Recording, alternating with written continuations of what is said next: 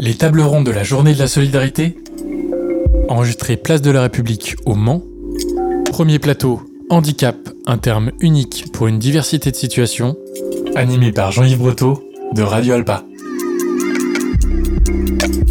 Bonjour, la municipalité du Mans organise ce samedi 6 mai 2023 la deuxième journée de la solidarité avec des associations locales qui interviennent dans l'action sociale, l'insertion professionnelle ou encore les situations de handicap. Une journée d'échange pour mieux connaître les actions solidaires de la ville du Mans et de Le Mans Métropole, mais aussi mieux connaître les activités des associations impliquées avec leurs bénévoles, avec leurs professionnels sur ces trois champs de la solidarité. C'est ce qui nous amène à être ensemble sur la place de la République pour trois tables rondes thématiques dans lesquelles interviendront des élus, mais aussi des responsables associatifs. 14h30, 15h30, une table ronde sera consacrée à la qualité nutritionnelle de l'aide alimentaire et à l'organisation de la collecte sur laquelle s'exprimeront Yves Calip, adjoint au maire du Mans délégué à la politique des solidarités de l'action sociale et président délégué du CCAS, le centre communal d'action sociale. Il y aura aussi sur cette table ronde Marlène Chourac et Touria Tourabi de l'association Un repas pour tous et Jean-Paul Bernaba, président de la Banque alimentaire. 16h-17h, ce sera la dernière table ronde sur l'insertion professionnelle et le développement de l'emploi dans les quartiers prioritaires de la ville, avec Quentin Portier, qui est vice-président de Le Mans Métropole, délégué à l'économie sociale et solidaire, et président de la mission locale de l'agglomération Mancel, qui va d'ailleurs bientôt changer de nom. Dominique Gommet sera aussi présent, c'est le directeur de la mission locale. Sandrine Hermeline viendra nous parler de tout ce que fait la métropole puisqu'elle est chef du service insertion de Le Mans Métropole et Béatrice Pramil, euh, directrice de la fabrique à entreprendre de Le Mans Métropole, nous dira quel est l'objectif justement de cette activité. Pour chaque euh, table ronde, il y aura un temps d'échange entre deux parties, en deux parties. Tout d'abord, avec chaque intervenant et intervenante pour mieux connaître leurs actions et leur structure durant 35-40 minutes, puis un temps d'échange avec le public qui pourra intervenir, poser des questions et bien sûr témoigner. On commence avec euh, la première euh, table ronde pour parler du handicap, un terme unique qui généralise très souvent tous les handicaps alors qu'il y a une diversité de situations. En effet, environ 12 millions de personnes en France sont touchées par un handicap, mais toutes ne vivent pas les mêmes problématiques. C'est d'ailleurs pour ça qu'il est complexe de parler du handicap, tant les handicaps recouvrent des réalités bien différentes. Et pour en parler autour des micros, j'ai le plaisir d'accueillir Nathan Charon, qui est conseiller municipal du Mans, délégué au handicap et à l'inclusion. À ses côtés, des associations qui nous feront part des difficultés que rencontrent des handicaps face à l'environnement, que ce soit en termes d'accessibilité, d'expression, de compréhension ou d'appréhension, et parmi ces associations qui témoigneront, Pascal Boucherie, qui est délégué départemental de l'UNAFAM Sarthe, Union nationale des familles et amis de personnes malades et ou handicapées psychiques. Claire Malbos de l'association Randorou 72, qui nous parlera du handicap moteur et de l'accessibilité, notamment sur les chemins euh, de randonnée. Nicolas Aubert euh, est animateur du GEM Tégira. C'est le groupe d'entraîne mutuelle pour des personnes en situation de fragilité mentale et psychique. Il est accompagné de Michel Tortevoix, son président, qui témoignera donc des, expériences que ces personnes mènent, partagent au sein de ce GEM Tégira. Et puis enfin, Chantal Valienne, présidente de l'ADPI de la Sarthe, l'association départementale des amis et parents de personnes avec un handicap mental, qui euh, est venue accompagner euh, de deux euh, personnes de l'association qui viendront témoigner de leur utilisation de la ville. Nathan Charon, on commence avec vous. Tout d'abord, en quoi consiste votre délégation au handicap et à l'inclusion? Euh, donc je suis sur la délégation, donc euh, je suis conseiller délégué donc au handicap. Je précise, euh, c'est pas un terme d'adjoint, c'est conseiller délégué. En fait, mon rôle consiste à, à accompagner, au fait, toutes les politiques du handicap aussi dans la ville, à essayer de les coordonner. Finalement, je fais rien euh, seul. Mon objectif, c'est vraiment de travailler avec tous les autres élus pour les sensibiliser et m'assurer que ça avance. Meilleur exemple, vous avez ici euh, Yves Calip qui est dans le public, adjoint aux solidarités. évidemment, le handicap va être aussi au cœur de sa délégation. Et on travaille ensemble sur ces, euh, sur ces problématiques. Mais il va y avoir aussi les questions culturelles, il va y avoir les questions de mobilité. etc., etc. On peut finalement, dans toutes les délégations, retrouver la question du, handicap. Donc mon rôle, c'est de m'assurer que ça soit pris en compte, et puis de faire l'interface avec les associations, euh, qui sont en fait le cœur battant finalement du handicap sur la ville, faire remonter ces expériences, et puis pour s'assurer que ça soit euh, bien pris en compte et qu'on avance euh, dans le bon, dans le bon sens. Nathan Charon, pour euh, beaucoup de gens, quand on parle de handicap, on pense souvent à des personnes euh, en mobilité euh, réduite, alors qu'il n'y a pas seulement comme handicap les personnes euh, qu'on dit PMR. On ne s'en rend pas toujours compte, mais il y a des handicaps euh, visibles, il y a aussi des handicaps euh, invisibles. Pour simplifier les choses, on classe généralement les handicaps dans cinq grandes catégories. Effectivement, il y a les cinq grandes catégories. Il y a une diversité de situations à chaque fois, parce que même dans ces catégories, euh, on a des individus euh, derrière. hein. Donc, on a le, handicap moteur, celui justement qu'on met souvent euh, en avant, c'est les places handicapées, donc avec le fameux PMR.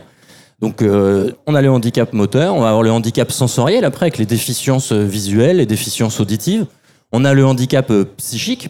Donc là, euh, en lien, on va en discuter aujourd'hui. Ça va être très intéressant parce qu'il y a notamment de fortes stigmatisations euh, dans ces domaines-là qu'on voit galoper euh, ces derniers temps. Et il y a le handicap ensuite mental. Donc on va discuter avec les déficiences intellectuelles et puis toutes les diversités là-dedans. Et puis après, les maladies chroniques invalidantes qui représentent là le, gros de la cohorte, j'ai envie de dire, qui sont bien souvent dans les autres, il y a aussi de l'invisibilité, mais qui sont là pour le coup dans une telle diversité qu'on a énormément, énormément d'invisibilisation. On pense au diabète, euh, plein de maladies, le sclérose en plaques, etc. Ça représente environ 80% euh, du handicap euh, en France. De fait, qu'est-ce qu'il faut comprendre quand on parle de handicap ou de personnes handicapées? Bah, c'est tout le, tout le sujet. Euh, c'est parce qu'on est. Le handicap, finalement, c'est une limitation à accéder à ses droits, à la citoyenneté, euh, au service public. C'est une limitation, une, une- des complications fortes pour euh, vivre dans la société. Finalement, c'est ça le handicap. Alors, il y a tout un tas de débats d'ailleurs sur euh, les termes. Est-ce qu'on dit euh, un handicapé? Est-ce qu'on dit une personne handicapée? Une personne en situation de handicap? Bon, finalement. euh, Ça change pas grand-chose à la situation. ça change pas grand chose à la situation et, et l'idée c'est plutôt de se mettre en accord avec la personne qu'on a en face de soi pour qu'elle soit le plus à l'aise et puis euh, voilà de la considérer comme un, un individu à part entière. Voilà.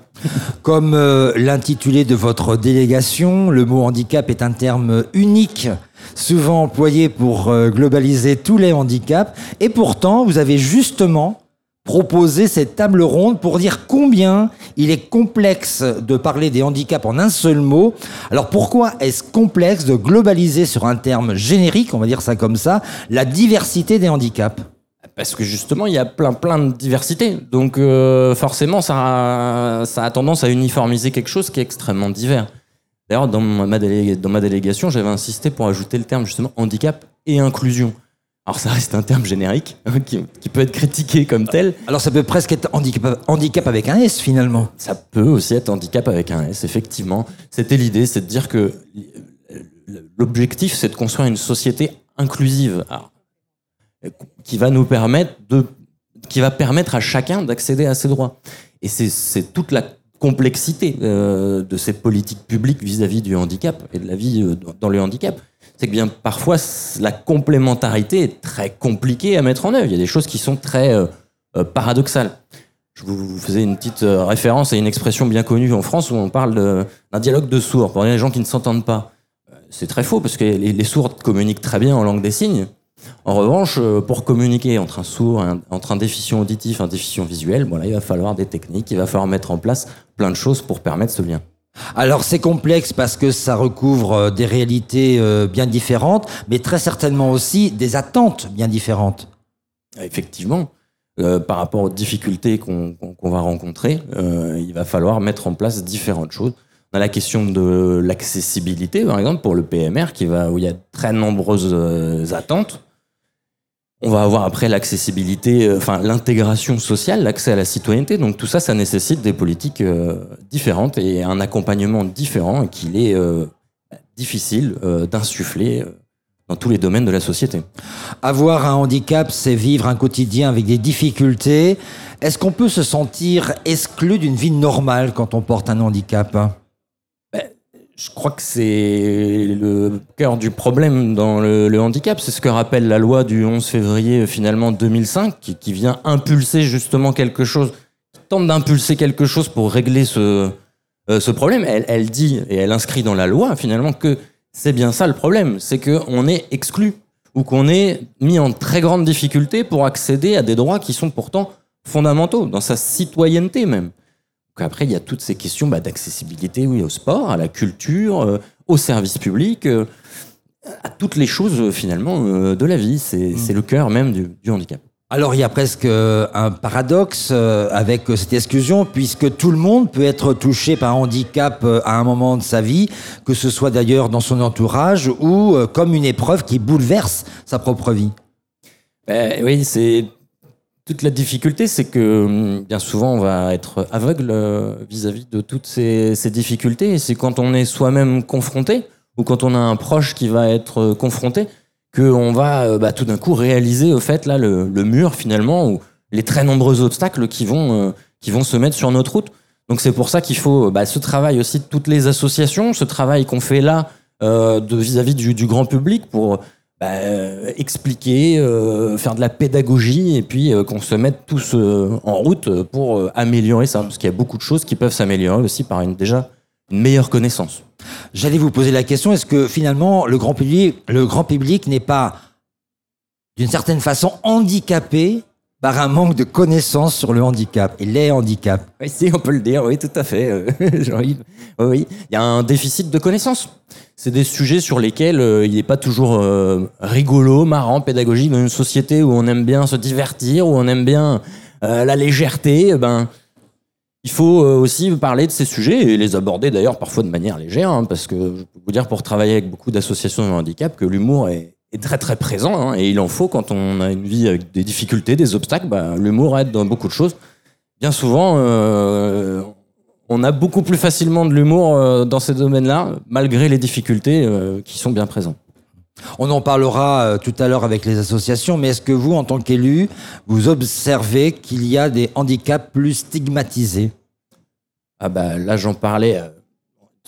Euh, stigmatisation et handicap, on va la retrouver dans plein de domaines. Je voudrais pas euh, exclure par mon propos certaines euh, catégories.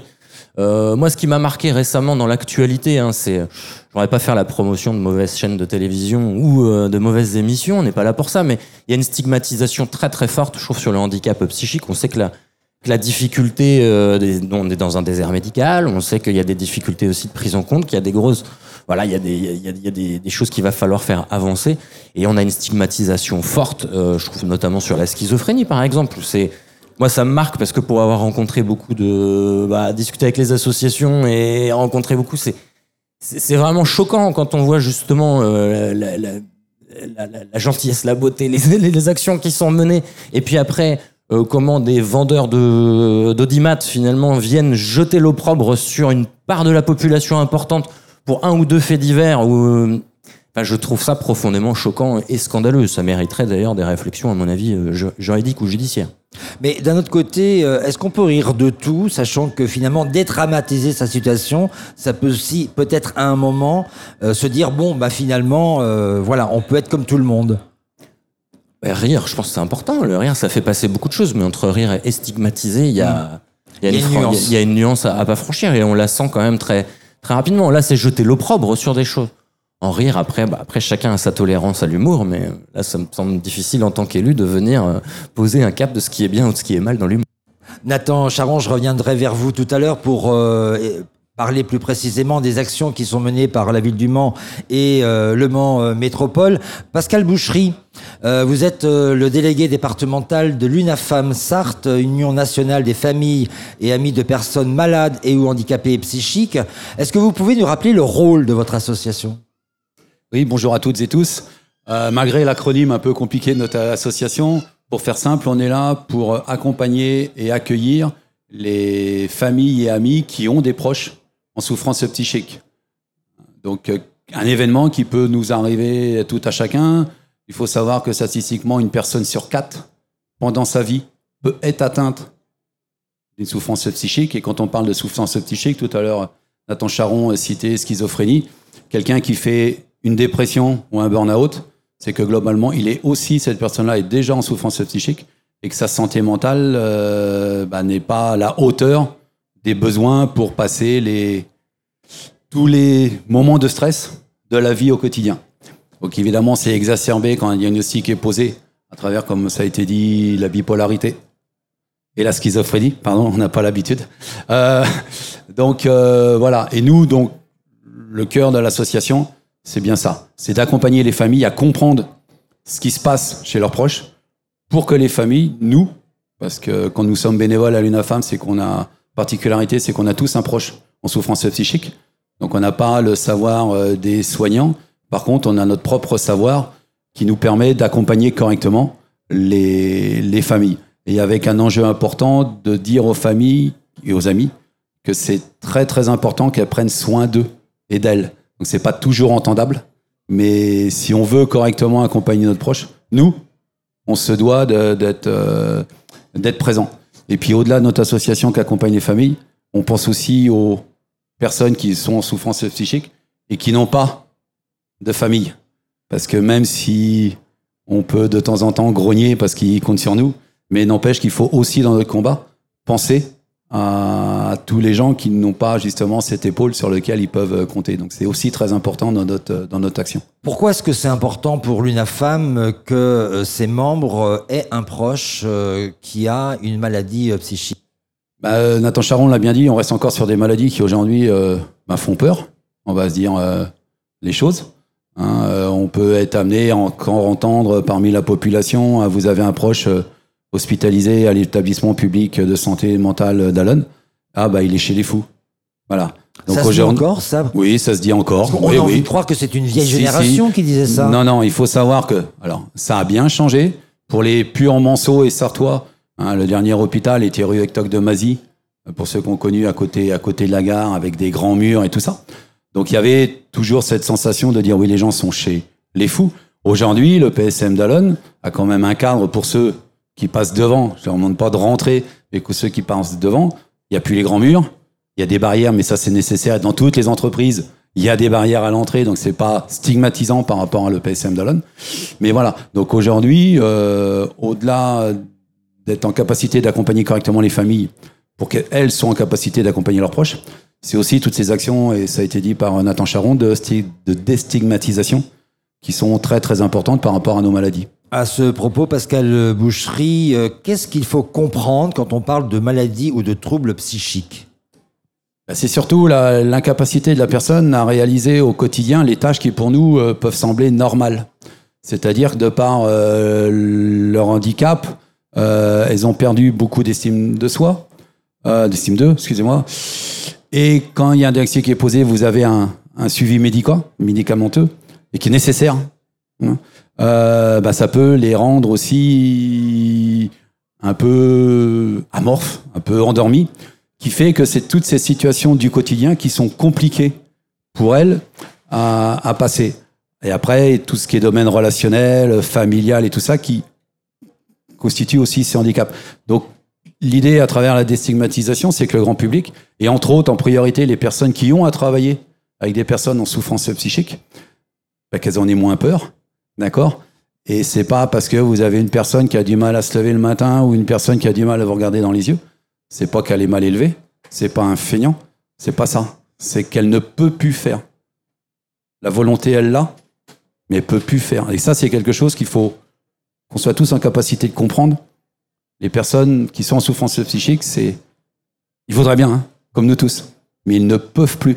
Et ça, il faut qu'on soit en capacité de le comprendre pour mieux les accompagner et avoir un regard bienveillant vis-à-vis de ces personnes-là. Est-ce que, par exemple, euh, une personne qui fait une dépression, ça fait partie des maladies euh, psychiques? Oui, parce que comme je vous ai dit tout à l'heure... Il y a beaucoup de personnes qui, euh, dans cette société un peu turbulente, stressante, font aujourd'hui des dépressions. Tout à fait, ça permet aussi d'attaquer ce, handicap-là autour de la santé mentale. Hein, au-delà des, des maladies qu'on vient de citer, euh, on a tous besoin, je vous dit tout à l'heure, une personne sur quatre peut être dans sa vie confrontée à une souffrance psychique. Et comme vous venez de le dire, ça peut démarrer par une dépression. Alors tant qu'elle est que dépression et que ça devient pas sévère et résistante, on reste dans le domaine de la santé mentale. Vous avez quelqu'un qui fait un burn-out dans son travail, ça démontre bien sa incapacité à passer au quotidien euh, les stress dans son travail. Et on parle pas de maladie.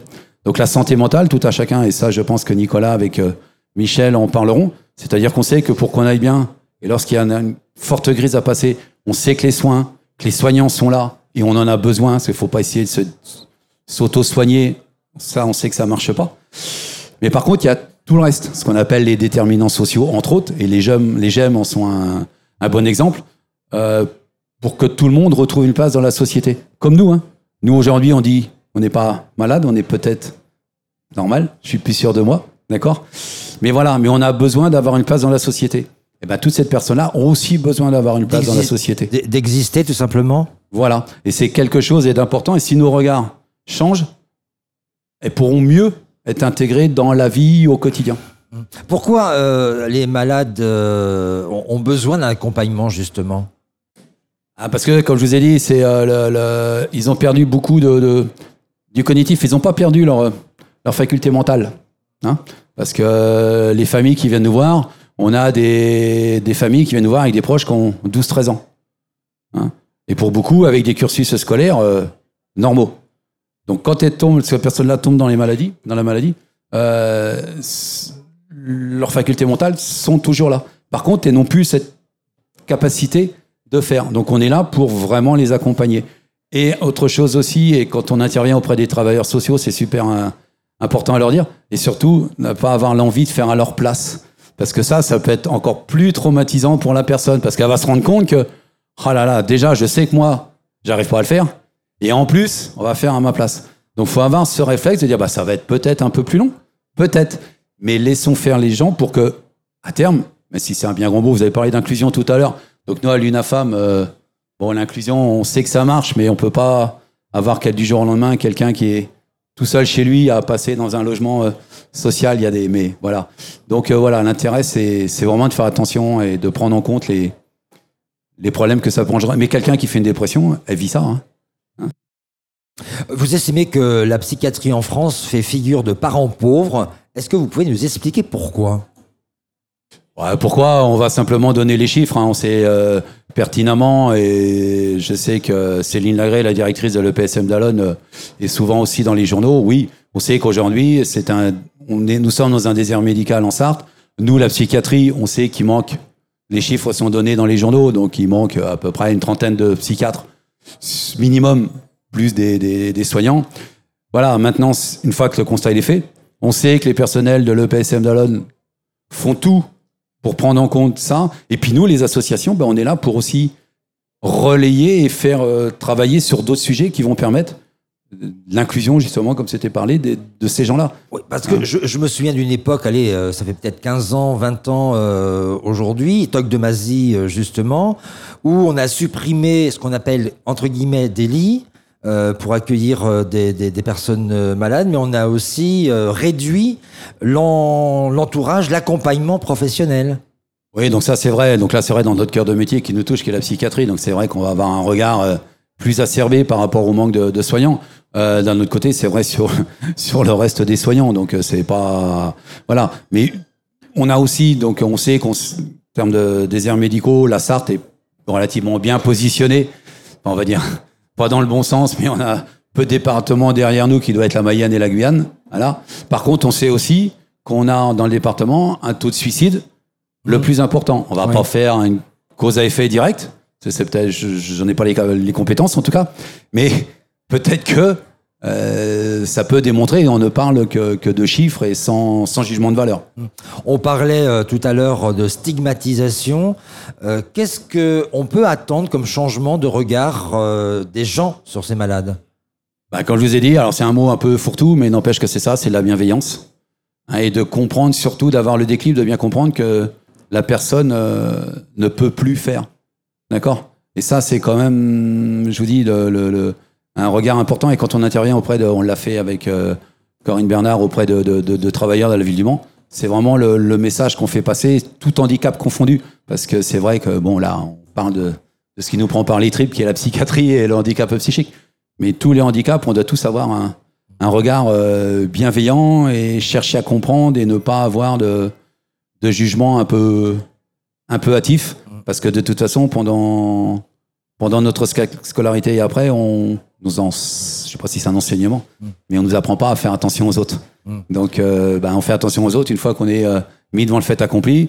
Et comme on nous a pas appris, bah, de temps en temps, on réagit un peu, excusez-moi l'expression, mais peut-être un peu comme des bourrins et, sans trop de, de bienveillance à essayer de comprendre bah, ce que vivent les gens et comment je peux faire, moi, Mm. pour aider la personne. Et c'est ce regard-là qu'il faut qu'on arrive à changer. Comme euh, remède euh, à ce regard euh, qu'il faut changer, on disait tout à l'heure que le grand public a aussi son handicap par un manque d'information. C'est la raison qui conduit l'UNAFAM à aller à la rencontre des plus jeunes dans les lycées, par exemple, ou encore sur le marché? Alors ça, ça fait partie des actions donc qu'on fait. On est accompagné de la ville du Mans, on va être accompagné de l'ARS, on va être accompagné de l'EPSM d'Alonne et puis des, des. Oui, l'idée c'est d'aller vers le grand public. On l'a fait, on devrait le faire. Donc on est encore un peu tôt, mais euh, sachez que du 9 au 22 octobre de cette année, il y aura pour la 34e édition la semaine d'information en santé mentale. Donc pendant deux semaines, Du 9 au 22 octobre. tout à fait. Pendant deux semaines, vous aurez un certain nombre d'animations sur le territoire sartois. hein, euh, autour de comment ben, on fait pour déstigmatiser la santé mentale. Et entre autres, dans les exemples que vous venez de donner, on a passé euh, une matinée l'année dernière sur le marché de Pontlieu à aller parler de santé mentale à des gens qui venaient acheter des poireaux. L'exercice est pas mal. Euh, et ben n'empêche qu'il y a à peu près plus de 60 personnes qui se sont arrêtées. Je sais pas ce qu'ils en font de ce qu'on leur a dit. N'empêche que ce matin-là, il y a 60 personnes qui se sont arrêtées à qui on a parlé. Et comme je l'ai dit tout à l'heure, une personne sur quatre. Donc ça, c'est dans les chiffres officiels. Mais quand vous arrêtez quelqu'un, que vous arrivez à parler de santé mentale avec la personne, bah vous apercevez, vous avez toujours ah bah, bah, on a- c'est vrai qu'on a le neveu, la nièce, ah et c'est vrai, Oh, on a le fils du voisin. Donc euh, ça parle. On a fait le roi Merlin toujours avec nos les gémeurs. On a fait l'entrée de le roi Merlin pendant deux jours l'année dernière. C'est pareil, là ils achetaient pas des poireaux, ils achetaient des pots de peinture. Donc l'exercice c'est pas facile, mais c'est pas grave. Si on veut euh, que les gens prennent en compte ces handicaps-là, bah, faut qu'on aille vers eux. C'est très très important. Comment on peut faire appel euh, au service de votre association qui se trouve où d'ailleurs? Alors nous, euh, donc déjà, je, je remercie la ville du Mans parce que pour, bon, on a eu déjà un article vendredi matin. Hein, donc on va pas phagocyter la la, presse aujourd'hui. ouais. Mais voilà, on a, euh, on est positionné 52 rue Chanzy. hein, et euh, on a une antenne parce que je vous oublie, aujourd'hui on est sur le Mans solidaire, mais on doit couvrir le territoire. Et on a une antenne à La Ferté-Bernard et à Sablé qui peut accueillir euh, les, les- les familles et les amis qui veuillent prendre contact euh, avec nous. Voilà. On parlait des gamers. euh, Michel Tortevoix et Nicolas Aubert, vous êtes respectivement président et animateur euh, du GEM Tégira, groupe d'entraide mutuelle pour personnes en situation de fragilité mentale et psychique. On reste donc dans le même, je dirais, registre euh, de, ce handicap. Est-ce que vous pouvez nous rappeler l'origine de votre association et surtout, parce qu'on en a discuté ensemble, euh, Nicolas Aubert, ce que signifie Tégira? Parce que ça m'a bien plu. Oui, bonjour. Euh, euh, donc, euh, alors déjà, je vais juste rectifier. On n'est pas des gamers, hein, on, est- on joue pas. Enfin, si, on joue beaucoup. gamers, On adore ça, mais voilà. Nous sommes Ah, c'est des vrai qu'on entend plus gamers. parler des gamers que des gamers. euh. C'est vrai. Il va falloir Mais- corriger les choses. les, les donc euh, sont les adhérents donc des gemmes. hein. Il y a deux gemmes sur sur le Mans, Gemme Loisir qui se trouve euh, en face de la maison de quartier Pierre Guédou au Mans, et euh, l'autre Tégira donc euh, que que nous représentons là au- aussi aujourd'hui, c'est le Gemme Tégira qui se trouve en bas de la rue nationale, euh, près de la place Washington. Et que veut dire Tégira? Eh bien, euh, c'est un nom. Alors, vous avez bien souligné le fait que euh, nous sommes en lien avec euh, l'UNAFAM, avec les actions, et euh, l'histoire fait que le GEM Tégira a été créé par l'UNAFAM, par des parents, justement, et de proches de personnes en situation de fragilité et handicap psychique. Et euh, le GEM Tégira est né donc de plusieurs bénévoles de, l'UNAFAM. Euh, et euh, le nom a été donné donc par des, des, proches qui euh, ont donné le nom de Tégira, qui signifie une, c'est une, ça représente une tente euh, berbère dans le désert, qui permet à tout voyageur de pouvoir, eh bien, euh, se poser à un endroit euh, au milieu du désert. Et donc euh, l'image de Tégira, eh bien, représente cette, euh, ce, lieu d'accueil et de bienveillance qu'on essaie de mettre en place au quotidien pour les personnes en situation de fragilité psychique. Voilà, ce qu'on a compris, c'est que l'UNAFAM intervient pour accompagner les familles et les amis.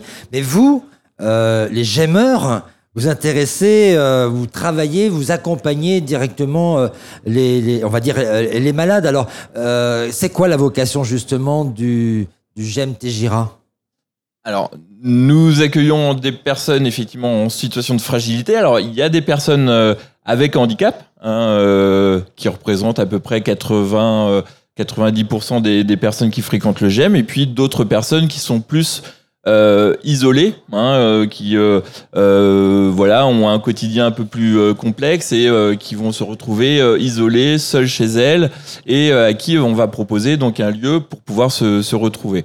Parce que l'isolement, on le sait, peut provoquer et conduire au handicap, à une fragilité encore plus importante et, et voire au handicap.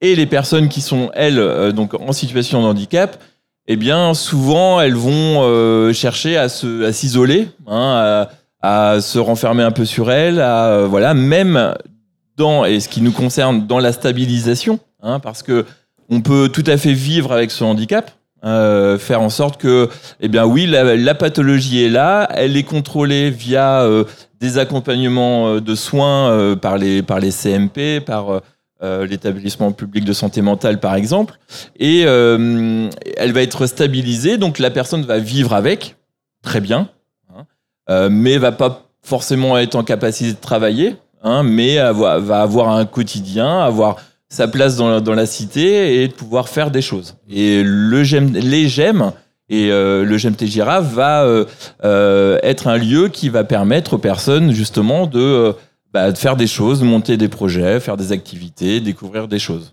Dans les activités euh, que vous proposez, euh, c'est important finalement euh, de pouvoir euh, proposer euh, à, à ce public-là de leur démontrer qu'ils peuvent faire quelque chose malgré leur situation? Bien sûr. euh, C'est reprendre à la fois confiance en soi et en même temps tisser du lien social. Exactement, parce que moi, dans mon travail d'animateur, euh, je ne fais rien. Euh, je À part animer. voilà, à part animer et à, à part être à l'écoute des, euh, des souhaits et attentes de chacun. Hein, et après, ça va être juste de les mettre en, en avant euh, pour euh, permettre qu'elles se mettent en place. Euh, ben, je vais laisser la parole à, à Michel, justement, qui va un peu expliquer ce qui, ce qui est proposé au GEM. Voilà, Michel qui est le président euh, de l'association. Bonjour Michel. Bonjour. Donc, euh, Alors qu'est-ce pro- qui est proposé aux jeunes, donc, Michel ce qui est proposé, euh, on a différents ateliers. Donc, euh, on a la cuisine. Donc, le mercredi et le vendredi, un mercredi sur deux, il y a repas. Donc, on prépare on, le- les menus. On, on fait cuire euh, l'entrée, le dessert et le plat pour 3 euros. Donc, euh, et le vendredi, tous les vendredis, il y a repas. Donc euh, voilà, pareil, 3 euros. euh, on prépare, les gémeurs viennent, préparent se mettent en cuisine, préparent la nourriture, la font cuire et on mange ensemble. donc pour que ça soit beaucoup plus convivial, quoi. Donc sachant que c'est pas obligatoire, quoi. Les, gémeurs viennent quand ils veulent, quoi. Donc euh, sinon on fait des activités. On va euh, à Saint-Malo, euh, le, Mont- le Mont-Saint-Michel, Paris. euh. L'année dernière, on avait été euh, la psycyclette était euh, le- l'arrivée finale était à Paris et on a été encourager les, les la psycyclette, les gens qui ont fait le tour de vélo et euh, ça, on s'est redonné, on s'est donné rendez-vous au, au- à l'Olympia. Donc euh, c'était Pour aller euh, voir qui? Pardon? Pour aller voir qui à l'Olympia? Bah, C'était des, pas mal de- d'artistes. D'accord. Donc, euh, et donc la, la, la soirée s'était terminée à l'Olympia. Quoi. Est-ce que euh, finalement toutes ces activités euh, que propose le GEM Tégira, c'est aussi redonner à ces personnes euh, une forme d'aspiration au bonheur, c'est-à-dire qu'on est heureux qu'en faisant les choses ensemble et en les partageant? Tout à fait, tout à fait. C'est pour ça qu'on a un panel de choix au niveau des activités. Les gens sont épanouis puisque ils viennent chez nous. on a beaucoup de demandes. Donc euh, au niveau des repas, le mercredi et vendredi c'est complet. Les sorties c'est pareil quoi. Et euh, les gens se sentent. Puis il y a aussi euh, le, relationnel quoi. On, les gens peuvent boire un café, discuter de tout et de rien. et on les sent épanouis. Quoi. Justement, c'est important par rapport à ceux qui fréquentent le GEM Tégira de pouvoir échanger sur ses propres problèmes avec d'autres personnes qui vivent ses propres problèmes? Bah, le, problème, le, le souci, c'est que en fait, euh, les gens, euh, euh, si- s'ils veulent en discuter, on en discute, mais euh, c'est pas. C'est pas une obligation. Non, c'est pas une obligation. C'est pas un enfermement. Non, Voilà. non, du tout. Non, Justement, les tout activités, c'est pour sortir Bien sûr. de, de- Tout à fait. De leur, il y a des gens qui sont tout seuls chez eux, qui n'ont pas d'amis, et ils viennent chez nous découvrir le GEM, faire des activités, euh, donc euh, que ce soit euh, des, des- le repas ou les sorties en minibus. Donc non, les gens sont, sont très bien. Quoi. En 2022, il y avait pratiquement 90 euh, Tout à fait. adhérents qui avaient des difficultés mentales, qui participaient aux activités. Euh, alors vous le disiez tout à l'heure, euh, on, on vient quand on a envie, on s'en va quand on a envie. On n'est euh, aucunement cloisonné Mhm. finalement. Non, non. En fait, les gens qui viennent chez nous, euh, ils viennent dans un premier temps découvrir le GEM et, euh, et on, on leur fait visiter le GEM et puis on leur fait une carte d'invité. Donc une carte d'invité, c'est valable deux mois et ils viennent quand ils veulent, quoi. Et euh, en fonction de leur disponibilité. Et donc, les gens, euh, à la fin de deux mois, on fait un point pour savoir ce qui a, si c'est, ils sont, si ça leur plaît ou pas, ce qui a été, ce qui n'a pas été, et on fait un bilan quoi. Et après, on leur fait une carte d'adhérence s'ils le souhaitent. Et là, c'est Nicolas Aubert qui corrige euh, ce qui a Tout été ce qui n'a pas été. Non, C'est pas Non, le rôle non. de Nicolas Aubert en tant qu'animateur. Euh, Moi, j'ai dit que je faisais rien, donc euh, je ne corrige en rien. D'accord. Non, non, non. Non, non, non, c'est beaucoup plus. euh, euh, voilà, c'est plus euh, voir si euh, le lieu euh, correspond à, leur, à leurs attentes, tout simplement. Euh, euh, attentes fonctionnelles, attentes euh, d'ambiance, tout- et, euh, et voilà. Et puis après, de, de concrétiser donc l'adhésion avec une carte d'adhésion euh, pour, pour l'année au, au GEM, quoi. Et si on veut pas la carte d'adhésion Eh ben, on vient pas. si on ne veut pas l'avoir, Ça, bah, c'est clair. non, mais euh, généralement, euh, voilà, c'est- permettre aux personnes de découvrir un lieu, ouais, de ouais. découvrir des échanges avec d'autres personnes. Et euh, parce qu'on sait, on sait très bien que ces fragilités-là bah, entraînent euh, bah, des difficultés à entrer en- justement en relation avec les autres. Mhm. Et donc, euh, c'est de voir être vigilant à ce que ces relations soient, euh, soient bonnes. Justement, Nicolas Aubert, euh, au-delà des activités euh, qui sont proposées, finalement, il est très important ce lieu parce que on sait que dans ce lieu, si on y va, on vient se ressourcer, Tout à on fait. vient se faire du bien. Oui, bah c'est ça. C'est ça, c'est c'est de trouver un lieu bienveillant. Hein, vous n'êtes pas sans savoir que je pense que la rue, euh, les transports en commun, euh, la société en général, elle n'est pas forcément bienveillante toujours. Euh, donc, euh, et en particulier avec les personnes en fragilité. Donc, euh, Et en même temps, ça dépend de Euh, chacun de soi. hein, euh, oui, tout à fait. Mais d'avoir cette perception, Mm. euh, et parfois même avec les pathologies, d'avoir cette perception qui, euh, qui peut parfois être un peu faussée. On va, on va être angoissé, on va, on va se méfier de l'autre. Et tout ça fait que, euh, bien, à un moment donné, euh, bah, ça peut être compliqué. ça Mm, peut être mm, compliqué. mm. Et ça va entraîner, bah, je vais plutôt rester chez moi plutôt que euh, d'aller euh, me balader. Non, je vais plutôt rester chez moi parce que les autres, c'est compliqué. Et bien voilà, le GEM va être au moins un endroit où eh bien, on va pouvoir rencontrer des personnes plutôt bienveillantes et avec qui ben, on va pouvoir discuter, on va pouvoir rire, jouer, enfin faire plein de choses quoi. Merci Nicolas Aubert euh, et Michel euh, Tortevoix. Euh, Chantal Valienne, vous êtes présidente de l'ADAPI de la Sarthe, l'association départementale des amis et parents de personnes ayant un handicap mental. Est-ce que vous pouvez nous rappeler quelles sont les missions de l'ADAPI Alors, la principale mission de l'ADAPI de la Sarthe, c'est le soutien aux familles et aux personnes et euh, l'accompagnement des personnes en situation de handicap, tout handicap confondu, handicap mental, hein, je, précise bien. Il faut une reconnaissance par la MDA, qui est la maison euh, départementale des personnes euh, handicapées. Il faut une reconnaissance du handicap mental mais le handicap mental regroupe le handicap mental et pas la maladie mentale qui est traitée par d'autres associations. Alors justement, j'allais vous poser la question, qu'est-ce qui caractérise un handicap mental? Alors, On a parlé de maladie euh, euh, psychique. oui. Est-ce qu'il y a une nuance?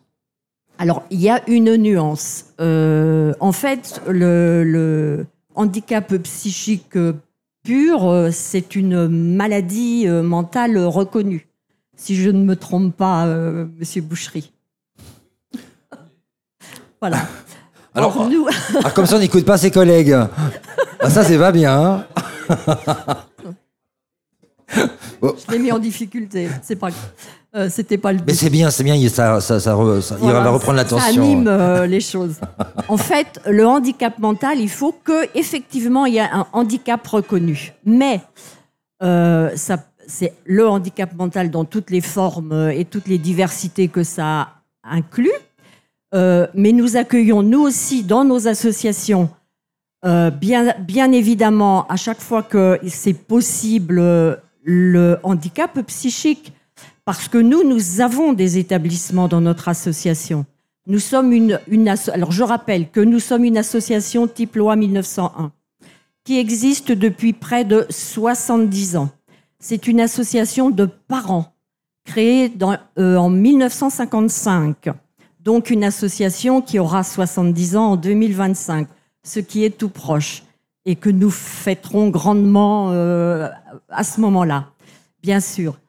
Euh, notre principale, euh, la principale mission, c'était au départ des parents qui se sont regroupés parce qu'il n'y avait pas de solution dans l'école de quartier, dans, euh, dans les, euh, même un petit peu plus tard. Il n'y que- avait pas de solution parce que ces enfants-là n'étaient pas accueillis à l'école. Voilà, puis peut-être parce que à cette époque-là, il y a 70 ans, bon, on se préoccupait beaucoup moins Bien des sûr. situations de handicap. C'était bon, bah sûr. voilà, il, est- il a un problème, il a un problème, quoi. Voilà.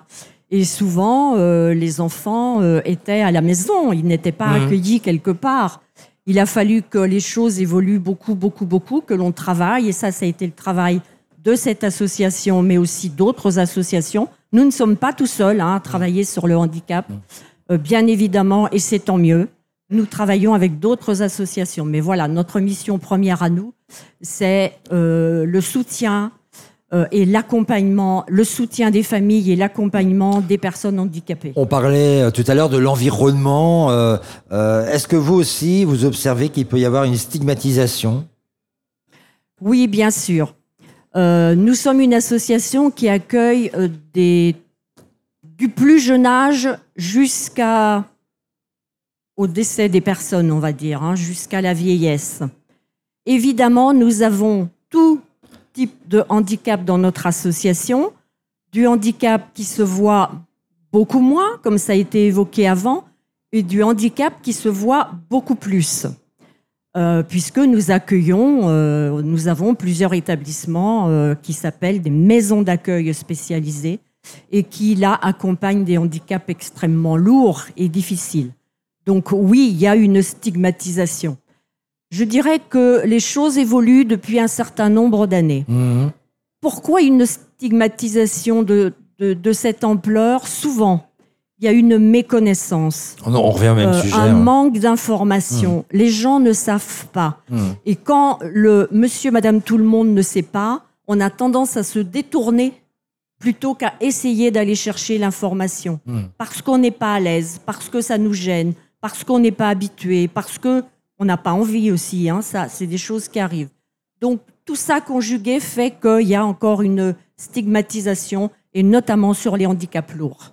L'ADAPI de la Sarthe a construit son nouveau projet associatif 2022-2027, Oui, euh, qui sera donc son fil conducteur pour les prochaines années. voilà. Quelles en sont les grandes lignes?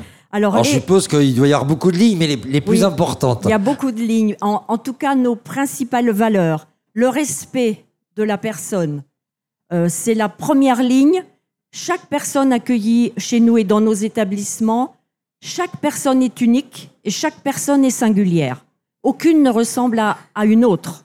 Et donc, nous devons prendre cela en compte dans les établissements où nous accompagnons ces enfants, les adolescents et les adultes. Euh, il y a euh, la triple expertise. Alors, c'est quoi la triple expertise?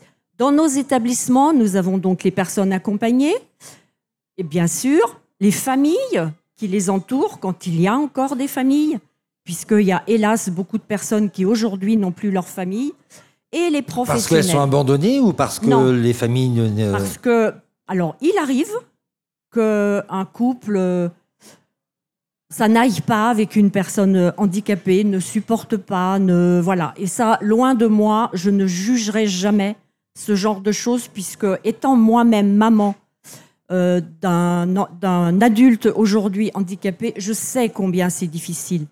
Et je ne jugerai jamais des parents qui n'y arrivent pas ou qui ne, qui ne souhaitent pas poursuivre l'accompagnement de leur enfant. C'est beaucoup trop difficile et nous n'avons pas apporté de jugement. Mais oui, ça arrive. Et puis, vous avez aussi les parents qui ont œuvré, qui ont donné tout ce qu'ils pouvaient, mais à un moment donné ne le peuvent plus, ou parce qu'ils le vieillissent. Et puis, il y a aussi la disparition des parents et des adultes. Alors qu'est-ce qui se passe dans ces moments Alors les adultes, en règle générale, chez nous, ils sont chez eux, dans les établissements, que ce soit les foyers de vie, les foyers d'accueil médicalisés ou les maisons d'accueil spécialisées, puisque c'est là où nous rencontrons euh, les parents qui sont aujourd'hui les plus âgés, eh bien que ces parents disparaissent.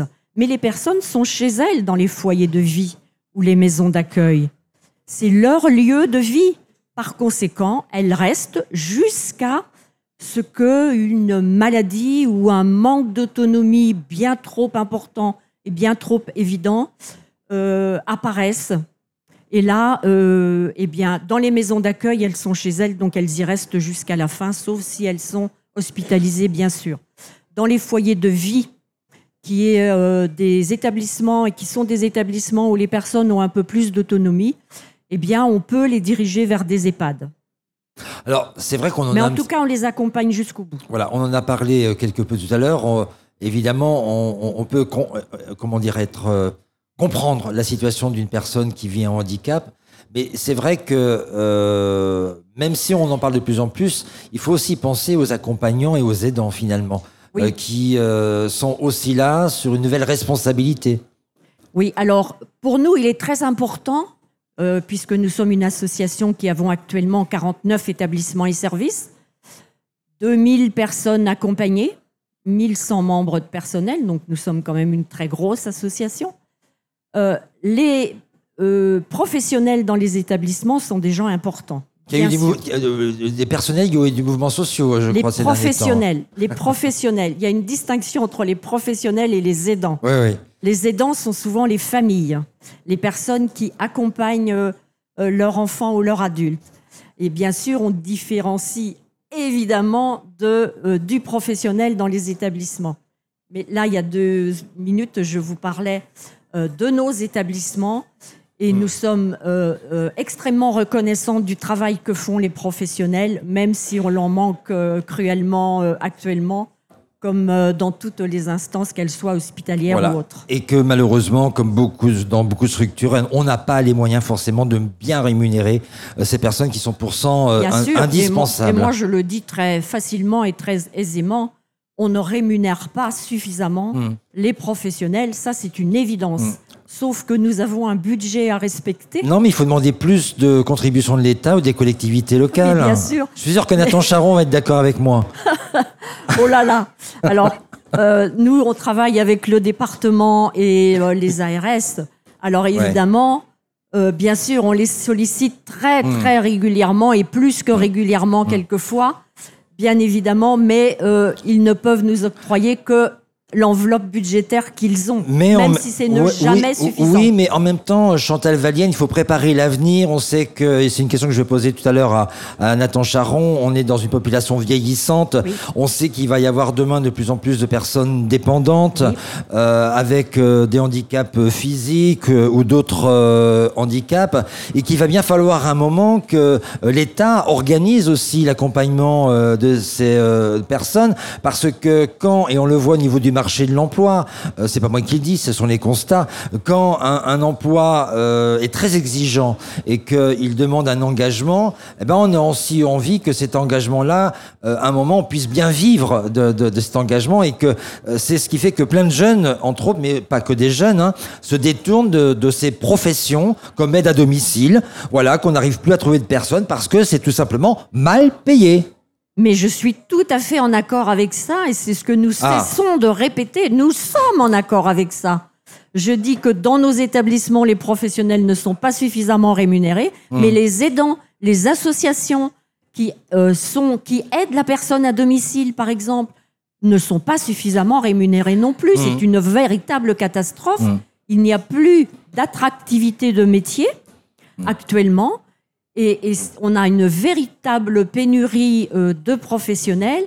Et, et c'est terrible. Et les parents sont euh, souvent obligés. Ouais. de prendre les relais. Hum, hum. Parce que non seulement on n'a plus de professionnels, euh, mais, mais on n'a plus de création d'établissements non plus, hein, puisque les politiques euh, publiques sont le redéploiement et faire en sorte que euh, débrouillez-vous avec euh, les établissements que vous avez. C'est très très très très compliqué, vraiment très compliqué au niveau du personnel et au niveau des aidants qui ont actuellement à domicile une personne lourdement handicapée. Voilà, et en plus, il va falloir travailler deux ans de plus. Le Conseil de l'Europe euh, vient de dénoncer. euh, bah oui, on est un peu engagé sur Radio Alpa. hein, euh, on est un peu militant. Euh, le Conseil de l'Europe vient de dénoncer le non-respect par la France des droits des personnes en situation de Oui. handicap. Ce constat a été rendu possible grâce à une réclamation collective déposée en 2018 par quatre associations françaises, dont euh, l'UNAPI. Luc Gatto, qui est le président de, national de l'UNAPI, réclame un plan Marshall Oui. du handicap en France, avec notamment l'accès aux services petite enfance ou encore des moyens pédagogiques et humains suffisants et des écoles accessibles pour que les enfants ne soient pas exclus de l'éducation, ce qui est quand même un monde. De par, euh, votre, de, de- de par votre rôle, euh, il y a des choses qui ont été annoncées euh, euh, il n'y a Oui. pas très longtemps Là, par a- le président de la République, jours. Emmanuel Macron. Est-ce que ça répondait aux attentes de l'UNAPI Alors, euh, pas en totalité, bien sûr. Euh, dans cette euh, conférence, il a été beaucoup, beaucoup évité. évité. Il y a eu beaucoup d'informations et de propositions qui ont été faites par rapport à l'enfance, mais le compte n'y est pas du tout. Euh, puisque on verra, on a bien retenu les 74 propositions qui ont été faites. Seulement, euh, une grande partie de ce que l'on avait demandé, ce que l'UNAPI avait demandé, n'y figure pas, et notamment sur euh, l'habitat, principalement, et là où on n'a absolument rien et où les choses n'a- n'avancent pas. Après, nous verrons, euh, en fonction de ce qui a été annoncé, comment on va travailler avec la petite enfance. Là, ce qui va beaucoup changer les choses, c'est que tout enfant handicapé, quel qu'il soit, euh, puisse être inscrit à l'école de son quartier. Il n'y avait pas de... euh, de- on- on- les, parents qui avaient un enfant euh, un petit peu plus lourdement handicapé, de toute façon, on savait qu'il ne pouvait pas aller à l'école du quartier, donc il n'était pas comptabilisé dans l'effectif des enfants qui devraient être scolarisés. Et donc, on nous répondait, mais les enfants sont scolarisés. Ben oui, la toute petite partie, les 10% qui pouvaient l'être, euh, euh, l'étaient à des moments donnés, mais tous les autres ne le sont pas et ne l'étaient pas. Donc, euh, ça, dans les 74 propositions, ce genre de choses va changer. Voilà, mais on- enfin, il faut rappeler aussi que aller, aller à l'école, c'est que de par euh, euh, la spécificité, euh, il faut aussi qu'il y ait un, un- un accompagnant, un encadrant, Voilà. un professeur référent. Voilà, parce que si on nous dit, nous, au niveau des ARS et au niveau du conseil départemental, mais au niveau de l'enfance, notamment au niveau des ARS, qu'il n'y aura plus de création d'IME, eh bien, OK, moi je serai heureuse le jour où on n'aura plus besoin d'IME du tout.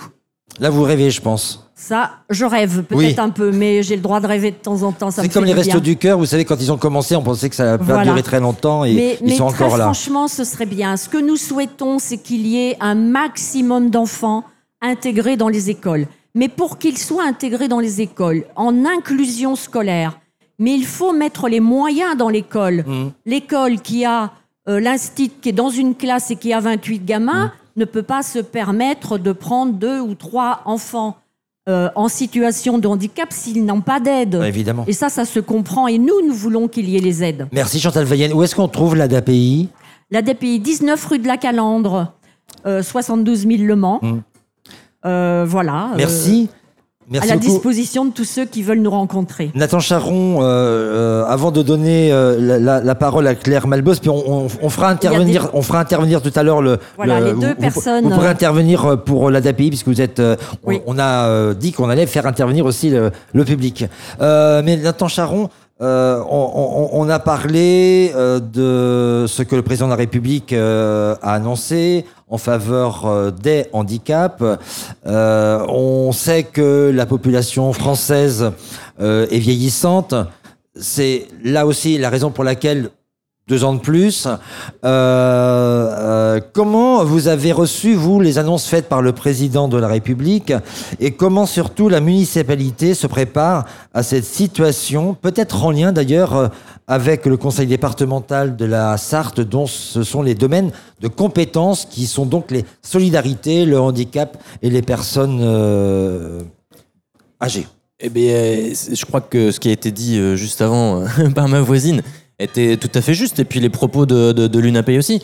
Euh, On, a besoin d'un plan Marshall, comme euh, était dit. Il y a un milliard cinq qui a été annoncé. Bon, bah, un plan Marshall à un milliard cinq, euh, c'est un plan Marshallouné. Hein. euh, Oui, c'est un petit milliard. euh, voilà, un milliard, c'est très très peu quand on voit toutes les Plus de milliards dehors d'ailleurs que dedans, mais il faudrait que... toutes les dimensions euh, qu'il y a besoin de prendre en compte. Vous Parliez de l'école, bah, il va falloir euh, effectivement pouvoir accueillir les enfants dans des bonnes conditions. Mm. L'idée, c'est pas de dire venez, et puis après, euh, et puis déjà, il faut venir. Donc ça veut dire qu'il y a aussi la question de la Mm. mobilité, il y a la question. Toutes ces questions-là qu'il faut repenser. Donc 1,5 milliard, c'est évidemment beaucoup trop euh, léger. Et là, on n'a parlé que, que, que d'un aspect. On a parlé dans les, dans les grosses annonces qui ont été faites, il y avait le fauteuil à 100%. Peut-être que j'ai hâte d'avoir l'avis de Claire. À partir de Balbos, 2024 sur- seulement. Donc ça veut dire qu'il ne faut pas acheter le fauteuil en 2023. Et puis on verra après dans les détails, parce que les grandes annonces comme ça, euh, on est un petit peu habitué aussi avec ce gouvernement à avoir des belles annonces. Et puis après, euh, dans les faits, euh, bon. euh, Oh, comme tous les falloir les gouvernements, gratter, quoi. non, Nathan Charon? Pardon? Comme tous les gouvernements? Non, ça, Non. écoutez, après il y a des manières de faire. Oh, C'était pour euh, être équilibré. Oui, oui, oui, c'est ça. Donc euh, on, on verra tout ça, mais clairement, en tous les cas, là, on, on sent qu'il y avait une très grosse pression qui était sur le gouvernement vis-à-vis de cet Mm. enjeu qu'il avait lui-même vu comme un enjeu stratégique et très important. Ils ont voulu faire des annonces voilà, et mettre une belle liste à l'après-vert qui ne correspond pas forcément à toutes les attentes. Et d'ailleurs, le boycott euh, de pas mal d'associations euh, peut-être signalait euh, d'envoyer un message. Mm. Donc maintenant, on va prendre ce qu'il y a à prendre et avancer sur tous les sujets sur lesquels on va pouvoir avancer, mais il faut pas se leurrer, on sait que ça ne suffira pas. Claire Malbos, merci euh, de votre euh, patience. Euh, vous représentez l'association Randorou 72. Euh, alors là, on va s'intéresser à la question du handicap moteur. Qu'est-ce qui a motivé la création de votre association en mai 2016 Bonjour à toutes et à tous. Bah, tout simplement que de randonneuse bipède, je suis passée à randonneuse à roulette. Voilà. Et je ne pouvais pas concevoir que euh, on puisse pas trouver des solutions pour aller se balader. Alors j'ai fait de la haute montagne, euh, là c'est plus compliqué, mais la randonnée, ça me paraissait aberrant. Donc c'est parti de cette idée-là. Bah, la plupart du temps, une association née d'une situation euh, personnelle. hein. Quelle est la vocation de votre association? Alors là, c'est de proposer de la randonnée à tous et à tous. On marche et on roule. Donc, euh, quelle que soit, je dirais, la situation, et de proposer aux gens de vivre ensemble, puisque c'est nous, c'est vraiment notre credo. La vie, elle n'est pas. euh, si c'est une association uniquement de personnes handicapées, c'est pas ça la vie. La vie, c'est être ensemble. Donc, euh, petit, grand, euh, quelle que soit la, la situation, jeune ou moins jeune, on souhaite accueillir tout le monde. Et c'est aussi participer à une activité nature.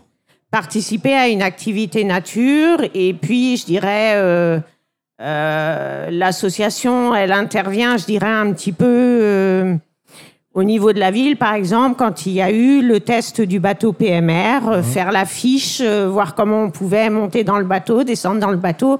J'ai fait un peu le cobaye et c'est une participation euh, importante parce que moi, je, entre guillemets, je milite justement pour qu'on puisse être sur le terrain et puis euh, au quotidien montrer les difficultés Parce que ce qui était dit tout à l'heure, euh, il y a des tas de choses. Une personne, alors j'aime pas faire la distinction, mais une personne valide ne verra pas. Et des fois, il suffit de le, de le montrer. Et je dirais, on fait nous aussi des, des parcours ludiques, par exemple, qui ont été proposés lors de la, le printemps euh, au port. Des parcours ludiques en fauteuil pour montrer aux gens bah, qu'une petite côte peut être compliquée, une petite marche, etc. Et vraiment d'essayer, euh, je dirais, dans la bonne humeur. Et Hein, vous- c'est ouais, ce qui et- me paraît et- moins et- important. Et, et je vous confirme, parce que quand on est une personne valide, on ne se rend pas compte euh, de la difficulté euh, des trottoirs du Mans, quelques-uns euh, d'ailleurs, et c'est pas la faute de la municipalité, hein, c'est que tout simplement, euh, on, va, on peut pas tout refaire tous les trottoirs, Voilà, même si ça serait utile, mais euh, c'est vrai que quand on est valide, on se rend pas compte de la difficulté euh, d'être euh, dans un fauteuil roulant. Alors, on parle de randonnée, moi j'ai envie de vous dire, mais quand on est dans un fauteuil roulant, on se dit que les randonnées ne sont pas forcément praticables aux personnes à mobilité réduite. Elles sont pas pensées en ce sens-là, les randonnées Alors, euh, elles sont pas pensées dans ce sens-là, mais nous, en même temps, à partir du moment où on parle de vivre ensemble, c'est d'utiliser les itinéraires de randonnée existants et de rechercher parmi ceux qui existent ceux qui sont accessibles. Alors après, euh, s'il y a une ornière, on peut demander que l'ornière soit bouchée, mais euh, c'est on prend dans ce qui est possible. Donc ça veut dire que vous pouvez euh, à un moment intervenir auprès euh, d'une ou d'un responsable euh, qui s'occupe de la gestion d'une randonnée, un chemin en tout cas balisé, et pour pouvoir améliorer justement ce lieu pour qu'il soit accessible. Ça peut arriver, ou par exemple, on a des soucis avec les passages de chicane, par exemple. Donc, euh, de demander qu'elle soit élargie. Au Guémolny, quand il y a eu la nouvelle passerelle, il y avait une marche à la nouvelle passerelle. On a expliqué que c'était un petit peu dommage. Donc, elle a été gommée. Par contre, Bon. elle, aurait, elle aurait été gommée là dès le début, ça aurait été pas mal. Mais fina- finalement, euh, parce que c'est l'échange qu'on a eu aussi au téléphone, euh, il y a une écoute aussi peut-être plus attentive de la municipalité euh, sur sur ces questions-là. Vous parliez tout à l'heure d'avoir été sollicité par rapport au bateau. Donc de fait, aujourd'hui, la ville aussi associe et la métropole, dont c'est l'une de- des compétences, les personnes. Alors, ça, ça bouge, effectivement. Après, il faut être euh, On est obligé de je le dirais, dire. beaucoup sur le terrain. Parce qu'on a, on a critiqué les, les, les, les trottoirs, donc on est obligé de dire quand même qu'il y a des choses qui avancent. Beaucoup. Non, mais euh, il y a des choses qui avancent. Ça, je, on- il faut pas le nier. Après, nous, on va toujours trouver que ça va pas assez vite. Oui. C'est logique. Mais je pense que qu'on soit associé dès le début du- d'un projet permet d'aller finalement beaucoup plus vite que de faire des, des ratés. Ça s'appelle de la concertation. Mais tout à fait. Pas que de la consultation, de la de la concertation. concertation et puis d'aller tester. Et moi, je, je dis au contraire, on est prêt à le faire. hein. Alors, ce qui est formidable euh, dans votre association, Claire Malboss, euh, l'association Randoro 72, c'est que vous mettez à disposition des fauteuils qui sont adaptés pour les randonnées? Ça Voilà. veut dire que celui qu'on a, qu'il soit à moteur ou euh, euh, à, à- à main, euh, il n'est pas adapté forcément pour une randonnée? Alors, les fauteuils ne- du quotidien ne sont pas du tout adaptés à la randonnée. Donc, c'est pour ça qu'on met sept fauteuils à disposition à Vennes Nature, donc à côté de la maison de l'eau.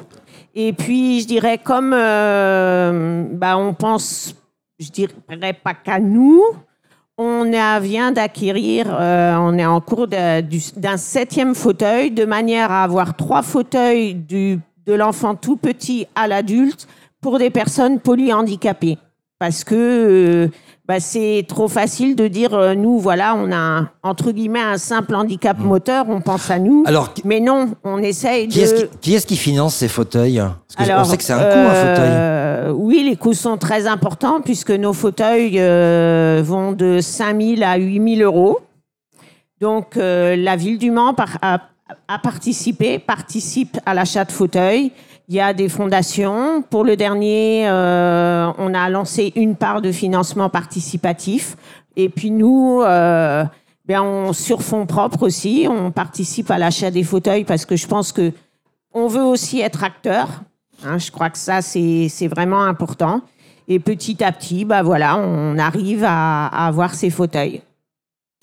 Merci. Euh, quelques conseils de randonnée? Bien, euh, il y a que vous nous recommandez, allez. Eh bien, on peut aller randonner au Guémolny sans souci. C'est vrai. Mm. Maintenant que, voilà, et il y a le tram pour y aller, donc c'est parfait. On peut aller à l'Arche de la Nature, sur rue Audin, à Vouvray-sur-Loire, plus loin, il y a un parcours, à la Ferté-Bernard. Donc, on essaye sur Mm. le département, petit à petit, de, de faire avancer les choses. Nathan Charon, l'an dernier, on a parlé d'inclusion, euh, d'accessibilité, euh, notamment euh, euh, au sport, euh, à, la, vie culturelle. Comment ça a avancé en un an, euh, justement, euh, cette politique de la ville d'accessibilité? Eh ben, Il y a plein d'actions qui sont menées par, la, par la mission handicap. D'ailleurs, j'en profite pour, pour faire la publicité, puisqu'on a maintenant une page Facebook pour la mission handicap de la ville du Mans. Donc, j'invite tout le monde à s'y abonner pour être au courant justement aussi des actualités euh, et puis des nouveautés, euh, des actions. C'est Mission Handicap, hein, le Facebook. Ouais, c'est Mission Handicap euh, Le Mans, c'est ça. hein, Oui, c'est ça. Mission Handicap. Et, euh, et ben donc dans la culture, il y a beaucoup de choses qui, qui se sont passées. On a inauguré par exemple cette année des tablettes tactiles au- carré Plantagenet pour la, la déficience visuelle. On a des tas de panneaux aussi sur pour la en langue des signes qui permettent de s'approprier le patrimoine en langue des signes. Euh, Il y a des tas d'activités qui sont menées dans les théâtres, euh, à la Cité du Cirque, euh, voilà, tout un tas de, de choses. Comme Claire le rappelait, euh, euh, une activité touristique avec un super bateau qu'on a inauguré il y a quelques temps. euh, avec un- sous la pluie, mais euh, mais la belle saison va arriver, euh, voilà, avec un très joli bateau donc accessible, euh, voilà, qui va permettre à tout un chacun d'aller se balader. Donc euh, voilà, il y a eu pas mal d'actions comme ça qui ont été menées tout au cours de l'année. Merci Nathan Charon. Alors c'était une table ronde très fournie euh, par vos témoignages et euh, la ville du Mans et, et Radio Alpa vous remercie de, de vos témoignages. Mais on voulait aussi donner la parole euh, euh, à la salle parce que c'est important de donner la parole. Alors je crois qu'il y a un micro qui est là euh, qu'on peut donner euh, peut-être à la personne. Ce que, je vous propose, euh, parce que évidemment moi je ne vous connais pas, ou alors on se connaît de vue mais pas bien, c'est peut-être que vous puissiez vous présenter et puis peut-être exprimer vos constats et ce que vous attendez pour être bien dans, à vivre dans, au Mans. Un, un logement avec escalier, ça commence à être compliqué? Alors, euh, moi, je, je me sens un petit peu, on parlait de discrimination, mais, en- mais quelque part, l'association qui m'entoure bien, l'association qui m'entoure bien me dit, faut pas que je me sente forcément discriminé. C'est quand je m'adresse avec un, chez, un, agent immobilier, parce que pour l'instant, on est en agent immobilier, mais depuis les nouvelles lois, vous savez qu'avec les, euh, on met des garanties de loyer payer, moi je veux bien. Mais quand on vous présente un agence, ah ben nous, nous, euh, les agents immobiliers, il y en a même qui nous ferment la porte. En disant, ben nous, le monde handicap, on peut pas prendre votre achat en compte. Enfin, on, détourne pour pas. euh, parce qu'en fin de compte, euh, ça fait pas partie de. Quand vous avez un agent immobilier, vous faites un projet, que l'âge n'est pas, ne rentre pas dans le, revenu, alors que c'est du- c'est pas de l'argent qu'on a volé, c'est du fait de notre handicap, on a le droit des, des aides. Quand on, quand on s'adresse à un agent immobilier, le fois je suis allé chez Ah oui, mais de toute façon, même vous avez bien compris ce qu'on vous expliquait, nous on peut pas, on prend pas en compte la-. Alors euh, ça devient quelque part. Alors je me suis adressé aussi à Le Habitat, on m'a répondu, ben, ça va être 4-5 ans d'attente, donc c'est pas possible. Donc euh, voilà, la situation, elle est, les portes sont euh, beaucoup plus fermées. Elle est difficile. C'est vrai que la question du logement, pour les personnes notamment en PMR, euh, au Mans, euh, c'est euh, impossible. Euh, en, en France, c'est une situation qui est très très compliquée. Alors il y, a- il y a beaucoup beaucoup de demandes et en Oui. fait, bah, après forcément, il y, a- il y a une saturation en fait qui, qui est, qui est Vous, compliquée. vous parliez de 4000 demandes en instance là pour le Mans Il y a un très grand nombre de. énorme, hein. Il y a énormément, énormément de demandes. Et puis, alors là, on revient sur les mêmes problématiques. On parlait du plan Marshall. La question du logement était un vrai gros sujet qui a été mis de côté par les deux derniers gouvernements et avec beaucoup moins, beaucoup moins de financement et donc peu de construction. Le Covid n'a pas aidé, comme dans d'autres euh, situations d'ailleurs. Sur la question de la santé mentale, on pourrait aussi en discuter. Euh, et donc, effectivement, c'est une situation qui est tendue avec euh, bah, malheureusement parfois des, des délais qui sont très longs. Voilà, tout ça pour dire que même s'il y a le Mans Habitat ou euh, Sarthe Habitat, euh, les collectivités ne peuvent pas tout faire et qu'à un moment, l'État doit euh, participer euh, pour répondre à un certain nombre d'attentes sur le handicap. Il y a un financement qui, justement, vient, euh, vient de l'État. Donc, euh, les Pour investi- finir, pour finir, j'aimerais qu'on on sensibilise les agents immobiliers à ne pas avoir peur, parce que quand je, rien que nous, on franchit la porte, quand on franchit la porte, eh ben, bah, monsieur, vous savez, euh, c'est même pas la peine de, de revenir parce que voilà. La réponse, elle est claire. euh, vous ne correspondez pas à nos, à nos critères d'agence. Voilà. Merci Donc, beaucoup. Je vais passer à mon, à mon Il y a beaucoup de choses qui ont été dites et effectivement, je félicite toutes les. Moi, je suis parent d'enfants handicapés, hein, juste un seul parent. D'accord. Juste parent d'enfants handicapés. Je félicite naturellement toutes les associations qui, qui s'occupent aujourd'hui et qui intègrent et qui accompagnent les parents, qui accompagnent les enfants, qui accompagnent les adultes, quel que soit leur handicap. Mais je suis quand même un grand déçu. Un grand déçu pour euh, plein de choses, et notamment Aujourd'hui, on a des parents qui sont en souffrance, on a des accompagnants qui sont en souffrance, on a des aidants qui sont en souffrance. Encore une pauvre fois, il y a eu la journée des aidants qui a été faite, très bonne initiative. Mais qu'est-ce qu'on fait pour les aidants? J'attends les maisons de répit pour les aidants. Parce que les aidants ont besoin de vacances aussi à un moment donné. Parce que c'est 24 heures sur 24. Et ils ne sont même pas rémunérés, les aidants. D'accord? C'est du travail qui est fait comme ça, c'est tout. Ce sont des aides à domicile en permanence, les aidants. Donc, à quand on va penser aux aidants un peu plus? Il y a également des centres, de nombreux centres, la DAPEI, etc. Il y a Andy Village, il y a beaucoup de centres, Mulsanne, etc., qui ont été faits. Mais ils sont saturés, ces centres. Il n'y a plus de place dans les centres. Il n'y a plus de place. Tout le monde fait des constats. Il manque du personnel. On sait pas, on va pas les inventer, on les trouvera pas, ces gens. D'accord? Sauf si vous l'avez très bien souligné, qu'un jour ils sont considérés qu'ils sont mieux rémunérés. Et ça, il faut se battre pour qu'ils soient mieux rémunérés. D'accord? Mais aujourd'hui, on va pas les inventer. Les places dans les centres sont saturées. Si on va sur le site de l'ARS, on va voir l'habitat inclusif, l'inclusion de culture, le sport, ok. Mais la priorité de priorité, c'est l'habitat inclusif. Que fait-on aujourd'hui entre le Conseil général, la ville du Mans? Nantes vient de créer 200 places au travers des bailleurs sociaux euh, de la ville de Nantes, 200 places pour justement l'habitat inclusif. Que font les bailleurs sociaux aujourd'hui? Quels sont les grands projets des bailleurs sociaux dans l'habitat inclusif, quel que soit le type de handicap, et en comprenant effectivement tout le monde ne peut pas accéder à l'inclusion au travers de l'habitat. Je vous pose la question, c'est un peu un sujet qui m'intéresse et j'aimerais qu'on y passe deux heures sur ce sujet et pas se présenter au niveau des associations. Voilà. Se présenter une association, c'est 5-10 minutes. Par contre, partez du fond des projets et puis qu'on arrête de faire des, plans Marshall avec 75 questions. Il y a un moment, il faut agir. Il faut agir. Qu'est-ce qu'on fait pour agir? Et en 2023, et il reste encore quelques mois, que la ville du Mans va faire pour agir et pas attendre que le gouvernement donne des sous. La loi de 2005, on l'a vu, on, on va bientôt fêter ses 20 ans, d'accord? Il y a encore combien de commerçants qu'on ne peut pas accéder chez les commerçants? Parce que tout simplement, les bâtiments de France, à chaque fois, on nous dit, ah ben non, les bâtiments de France ne veulent pas. J'aurais aimé que les bâtiments de France soient autour de cette table, dire pourquoi, en quoi, euh, si on accède à le- euh, dans, un, dans un commerce, ça va gêner les bâtiments de France. Donc, tout le monde se trouve finalement ce que j'appelle des MBR, des mauvaises bonnes raisons pour faire ou ne pas faire.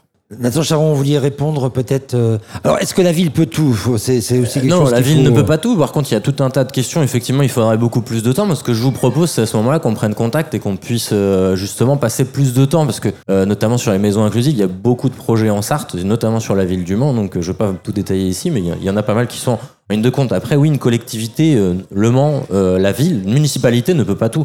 Les, le gros du sujet du handicap, c'est une question départementale et une question étatique. Euh, donc forcément, voilà. Après, ça veut pas dire que chacun doit se renvoyer la balle. Vous avez raison.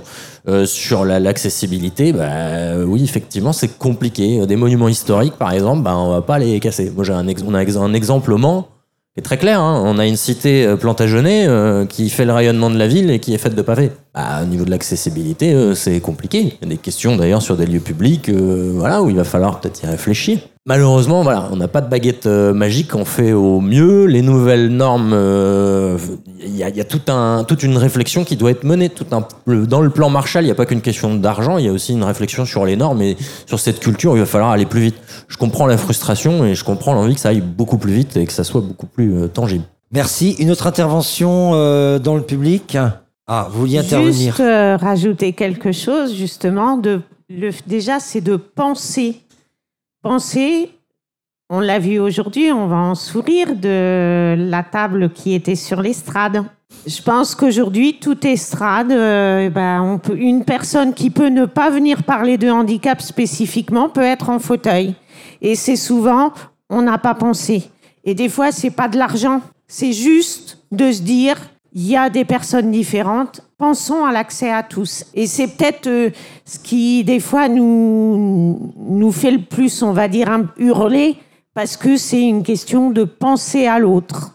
Merci beaucoup, euh, en tout cas, euh, à toutes et à tous de votre participation à cette table ronde qui était très riche, très dense sur le handicap. On espère que cette initiative de la ville du Mans euh, sur Radio Alpa euh, permettra justement de mieux faire connaître les différentes euh, problématiques et pourquoi il serait mieux, Nathan Charon, de parler des handicaps et pas du handicap. On est d'accord? On est tout à fait d'accord. Merci beaucoup, merci euh, Jean-Yves. Merci, à beaucoup. tous de euh, votre présence. merci beaucoup. Merci de votre participation. Merci à Jean Foucault pour euh, sa réalisation technique.